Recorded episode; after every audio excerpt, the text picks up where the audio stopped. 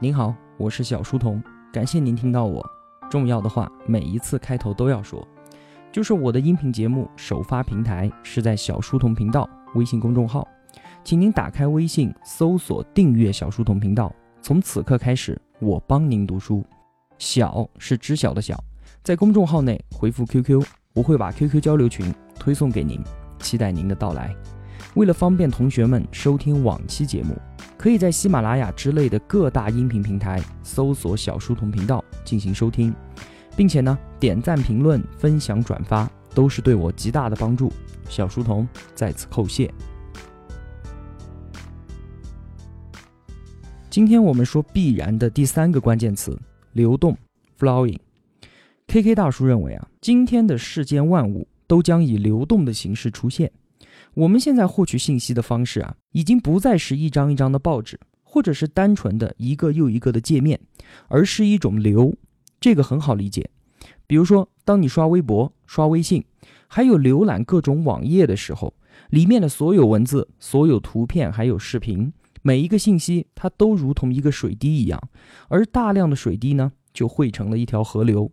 你在阅读信息的时候，就如同站在河床边上，看着它奔腾而过。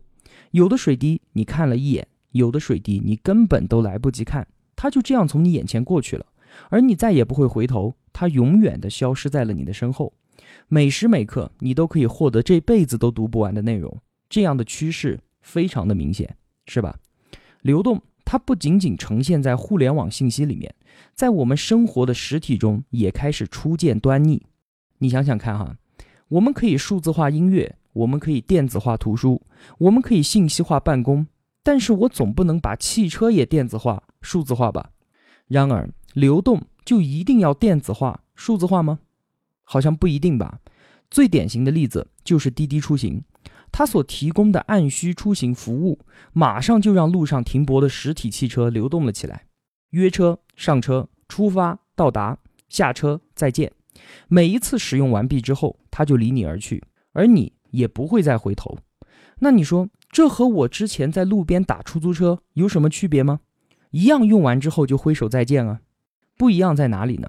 就是滴滴所提供的便利叫做满足实时需求，而实时需求也正是流动趋势形成的最大助力。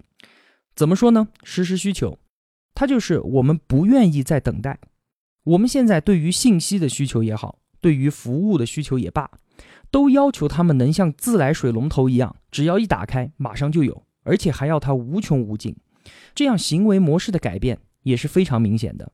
你回忆一下看看哈，在之前我们并没有那么急不可耐，写一封信一个月来回一次，我并不着急说寄出去了信件要求对方马上就要回复。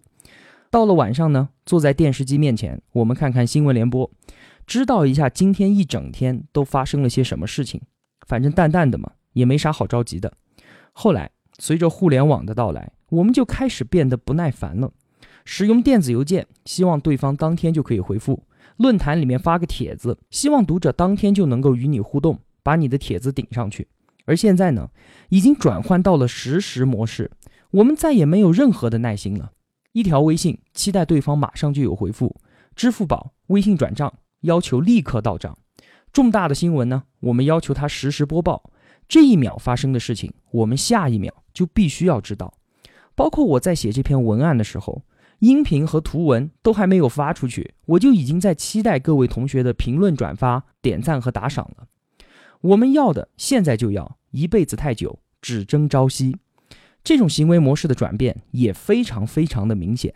要么你时时发生着，现在从我眼前流过，被我看见；要么你已经流走了。那就等于你在我的生命中根本不曾存在。如果想在实时中良好的运转，那么你就必须要流动起来，这非常非常的重要。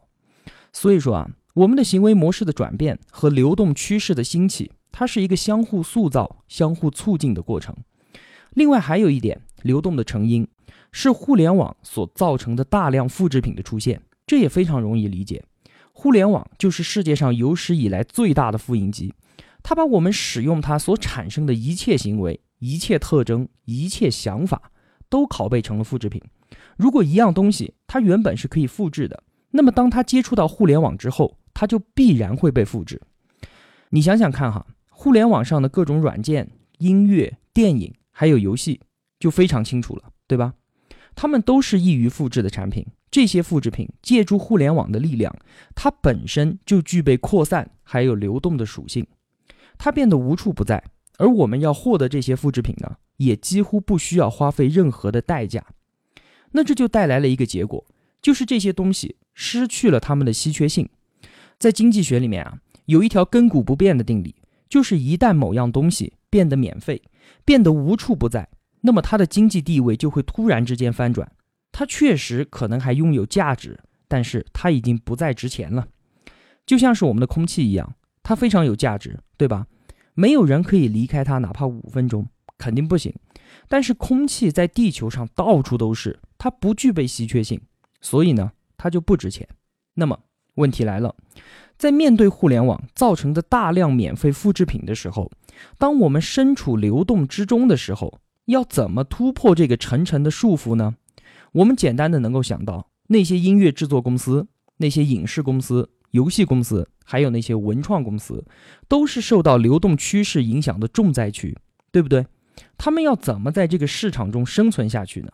这也是我一直想要知道的问题，也是我们小书童频道必须要面对并且解决的一个问题。你的产品有价值，确实，但是你的用户因为随时可以方便的获得免费的复制品。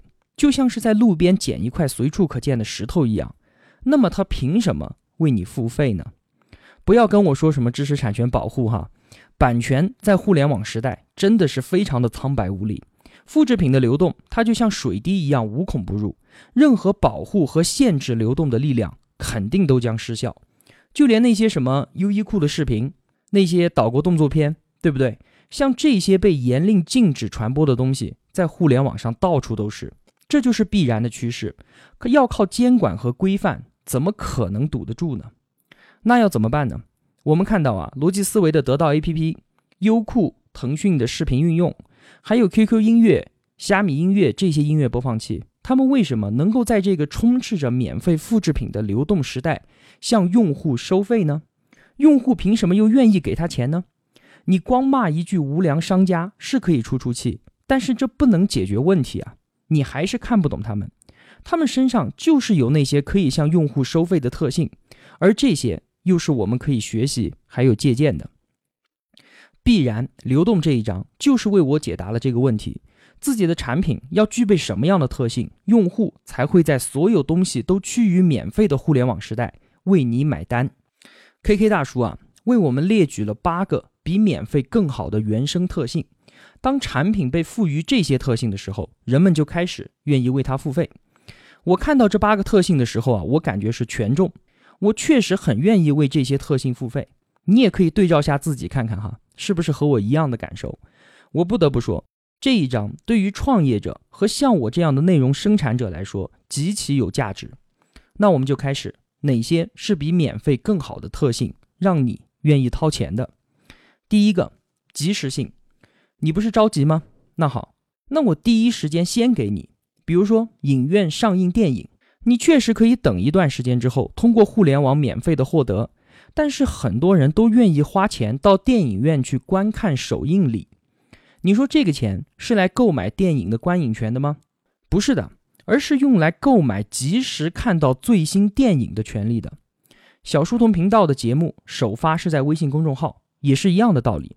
你可以等待四天之后，在喜马拉雅或者是在蜻蜓这些音频平台上听到我的节目，但是依然有很多的同学愿意订阅我的微信公众号。虽然节目都是一样的，但是及时性本身它就是价值的体现。第二个，个性化。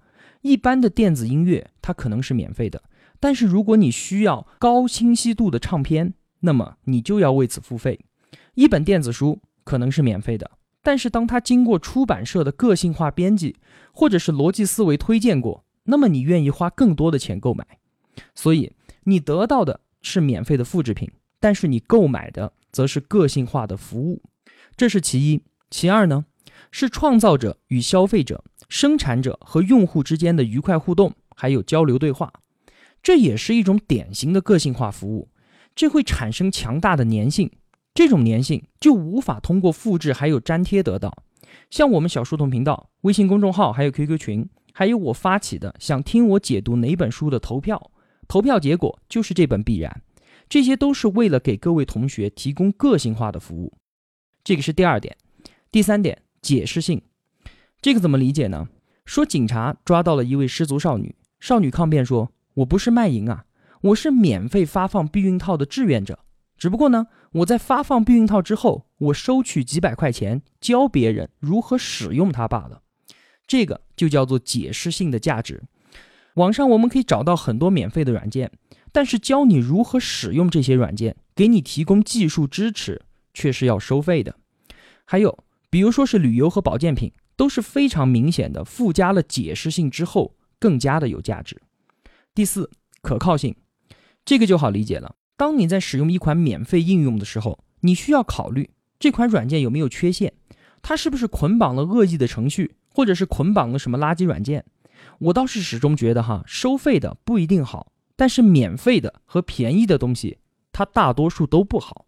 我确实是有这样的偏见。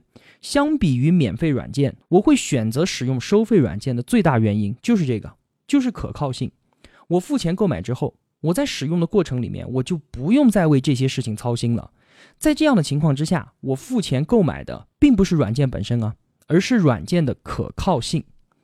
第五，获取权，大多数的东西你都可以通过免费的方式得到，没有问题，你去网上找就可以了。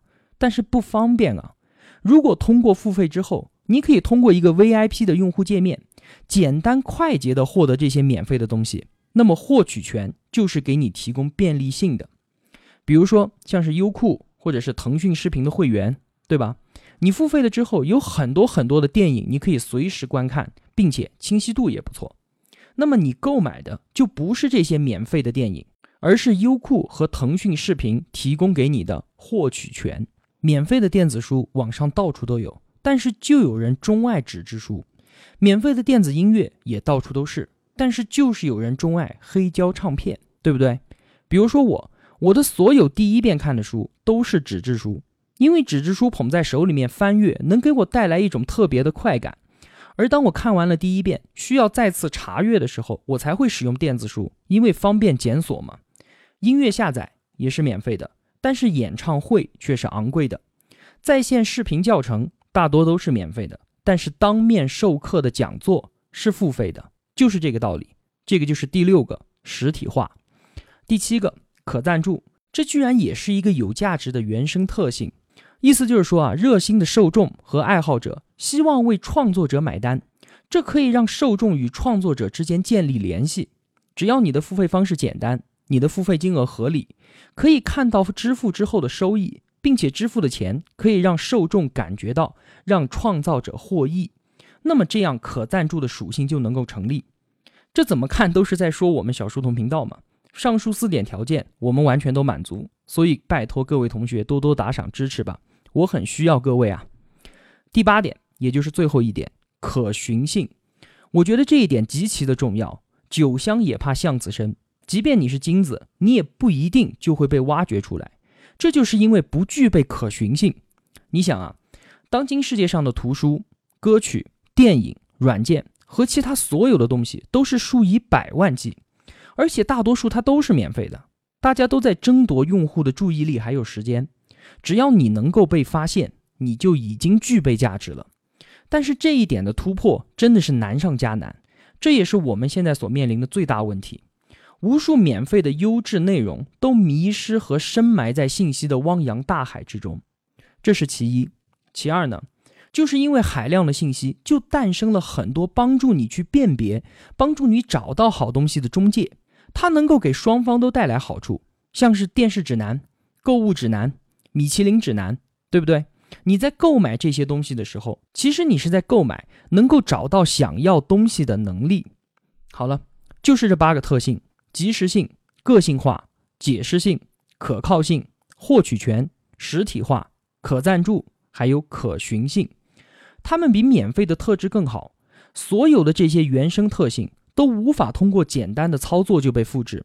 要想在今天这个全新时代中成功，就必须掌握这些新出现的原生性，来应对整个世界的流动。我对上述的内容特别钟爱哈。我们再找一只麻雀来解剖一下，再来强化一下这些原生特性的运用。我们小树洞频道肯定是没法说的，因为我们现在根本就不可能收费。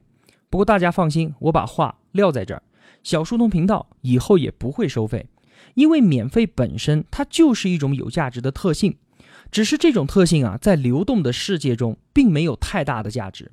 但是我也不希望收费成为一个门槛。让很多同学没有机会看我一眼就转身离开了。另外还有一个更重要的原因，就是因为我解决不了可循性的问题。而如果这个问题解决不了，谈其他的全是扯淡。我们找的这只麻雀是什么呢？是逻辑思维旗下的叫做得到的一个知识分享的 APP。它上面的所有内容都是收费的。在我看来，它是一款极其成功的应用。在其他的运用都还在思考流量变现的商业模式的时候，得到它一生下来就进入了良性循环。这可不是打广告哈，我没有拿罗胖的一毛钱广告费，当然了，想拿也拿不到。选择它是因为这么几个原因：第一个，相比于娱乐、音乐这些领域来说，知识传播其实是一个很狭窄的门类，意思就是用户基数很小；第二个，知识传播这个领域里面高端内容实在太多。像是百家讲坛，还有各大名校的名师讲座，对吧？并且这些东西它可都是免费的。第三，在得到之前没有这样一个门类的 APP 收费的先例，至少我是不知道。就算有，也没有得到活得那么好。第四，我用它用了很长时间，包括现在我也在使用，但是里面的内容质量并不都是那么出类拔萃，很多在我看来都不值它的那个标价，这是实话哈。所以，你单单以内容为王，内容质量决定生存状况的标准，是无法完全解释得到的。好，那我们来看哈，得到上具备了哪些凯文·凯利说的原生性特质？首先，最重要的可循性。这个可循性包括两个方向，第一个呢是得到自己的可循性，怎么让大家去找到它？就是我们所说的流量入口。这个显而易见哈，是逻辑思维所带来的。它作为罗胖的一款旗舰产品，每期视频节目都在强力的推荐。我想啊，如果没有逻辑思维的千万用户帮他完成起手式，得到很有可能就过不去起步这一关。第二个可循性呢，是它为用户所提供的便利，帮你找到有价值的内容。它上面集合了很多类别的知识传播服务，像是有经济类的、有商业的、有教育、有科技、有哲学，甚至还有美食。他把很多有价值的内容经过二次加工，然后呈现在你的面前。有的呢是文字的书本干货提炼，节约你的阅读时间；有的呢是音频的解读，你可以在开车的时候收听。反正只要你想接受知识，不管是哪个门类，还是喜欢什么样的姿势，总有一款适合你的。而且在订阅内容下面，你可以留言点赞，直接和内容的创造者进行互动，这样它就满足了个性化的特性。另外呢，它上面请了很多的大咖来开订阅的专栏，比如说李翔、万维钢、王玉泉、李笑来，还有我特别喜欢的昆明老乡何菜头，对吧？这些人呢，他都是各自领域里面的佼佼者，他们入驻为得到带来了很多的流量。订阅他们的专栏，你可以在第一时间收看或者是收听到他们的节目，这样就具备了及时性和随时随地点开就能够观看的获取权。而那些一直在使用得到，但是并不知道某位大咖来头的人，他为什么愿意花两百块钱直接订阅呢？节目都还没有出来，你就先把钱给我付了，傻傻的等着人家更新。你觉得这样的事情在几年前它会发生吗？不会的。但是在得到和逻辑思维的金字招牌面前，它真的就发生了，因为它具备可靠性。还有一点，大家都知道啊，得到上的所有内容都是付费的。但是我们可以通过各种互联网手段，便宜甚至是免费的获得上面的所有收费内容。既然这样的话，对于得到来说，这应该就是雷霆一击啊！他怎么能够承受得住呢？有些人就是通过这样的方式获取上面的内容的，因为这就是互联网流动的必然趋势。但是让人意外的是什么？依然有大量的人愿意花钱在得到上面直接订阅，并且还有源源不断的人群在涌向得到，这是为什么呢？难道这还不足以说服你？就是原生特性可以凌驾于免费特性之上，就是因为你在得到 APP 上可以获得及时性、可靠性、个性化，还有你可以感觉到你的投入是对创作者的直接支持，这就是可赞助。这竟然使得大量的用户愿意花在我看来很昂贵的钱去购买知识产品，而不是去想办法去免费的获得复制品。那你说，用 KK 的观点来看待得到的成功，在流动的世界当中，会不会就是一种必然呢？这期节目的大部分内容，我都是站在一个内容产出者的角度在说，您可能会听得有点跳戏，因为流动这一章的内容实在是直击小书童频道的地方太多，屁股决定脑袋，我也是情不自禁嘛。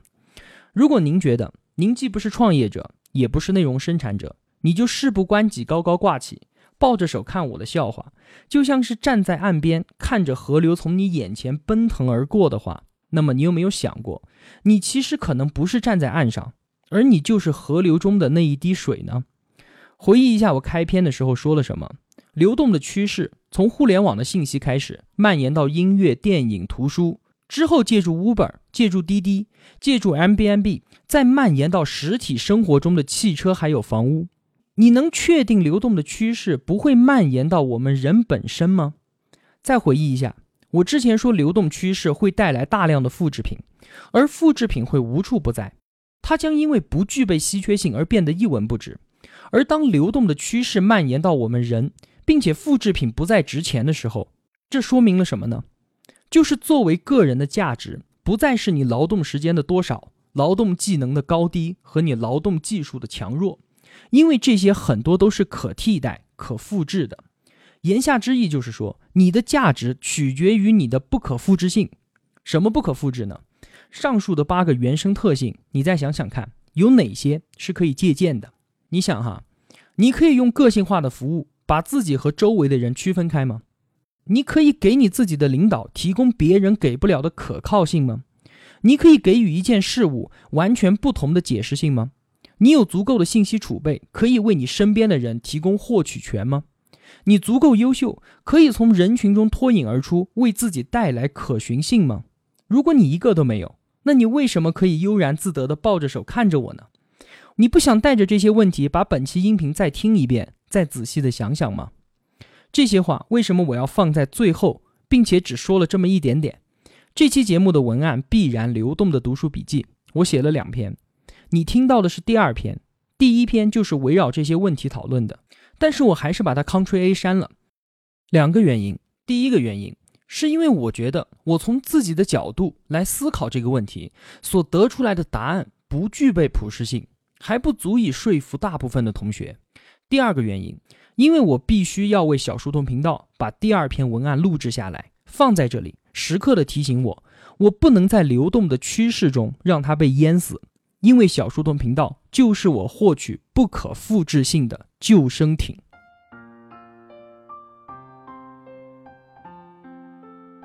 小书童不才，在您面前献丑，只愿与您结伴而行。